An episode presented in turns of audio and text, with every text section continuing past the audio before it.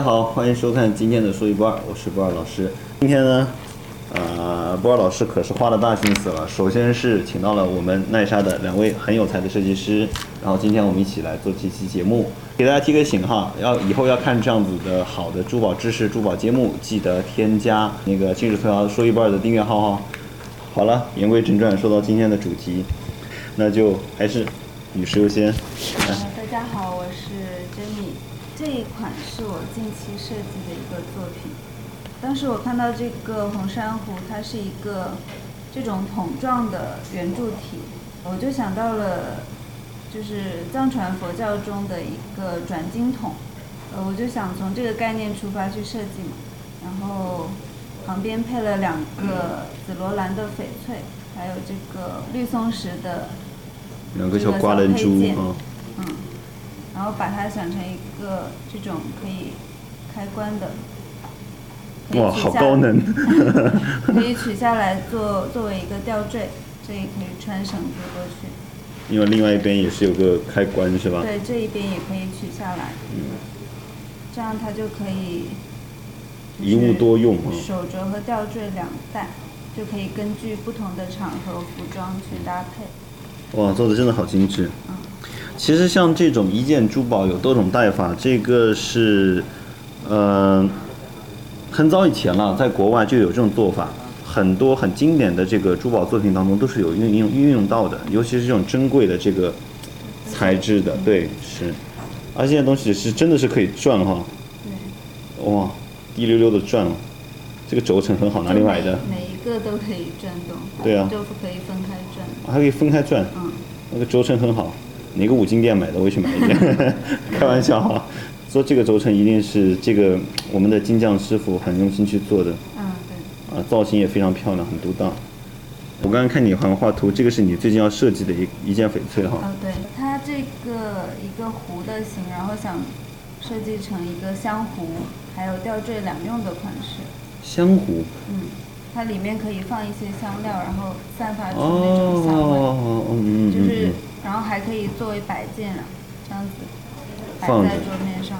嗯，这个造型原来应该是以前那种是这个我看应该是以前那种水鱼造型，而且这块翡翠质地还非常好。大家看一下种水色都非常好，很漂亮的一块翡翠，质感非常不错。好的设计师就是要设计这样子的东西，才比较容易出好的作品。那么接下来就我们的男士发言，建行。那这件作品，首先那个翡翠它是一个雕刻件，雕的是我们传统的一个貔貅，但是就是我想避开一些很传统的一些元素，比如说啊用一些铜钱呐、啊啊对元宝啊聚宝盆这样的。我在设计这个貔貅的时候，我就会想象它其实是一个非常可爱、的造型，很有灵性的一个呃小动物这样子。小瑞兽哈对对对，就趴在这个莲花上。嗯嗯，就这样的一个概念。嗯，整个作品就是呃比较不规则，然后比较自然。呃，简约的一个造型，啊对对我看一下，而且好像这些细节处理非常到位哈。它采用了一些喷砂，然后拉砂。拉丝摸起来质感也非常细腻，对，我特别喜欢这种有情景感的这种珠宝，比较有味道，而且就旁边有一点碧玺，它这个碧玺用的颜色也不是很深的那种，跟这个翡翠就产生了一个反差哈。对对对。然后我觉得点缀的作用对对点缀作用就出来了，反正蛮有生活意趣、很有情趣的一款小东西，蛮有意思。然后近期看你好像又接了一些新的石头哈，对也都是很珍贵的材质。对，这一款是一个呃比较有禅意风格的一个呃雕刻件。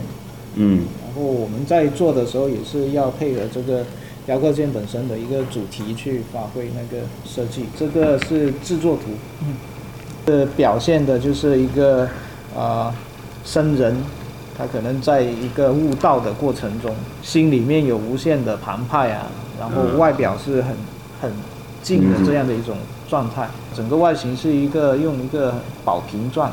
嗯，这样看起来就会比较庄重，比较对称。但是在对称里面，我们会又有不对称哈对，去去去，啊、破开它这个呃严肃性，更活泼显得，表现一种禅意的这种意境在。意境在哈。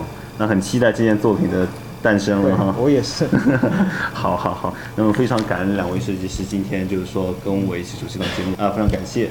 那么也呃，请大家记得关注我的添加我的个人呃微信号，然后也欢迎有什么问题都可以向我咨询。嗯，那么今天的节目就先到这里，感谢大家的关注，感恩。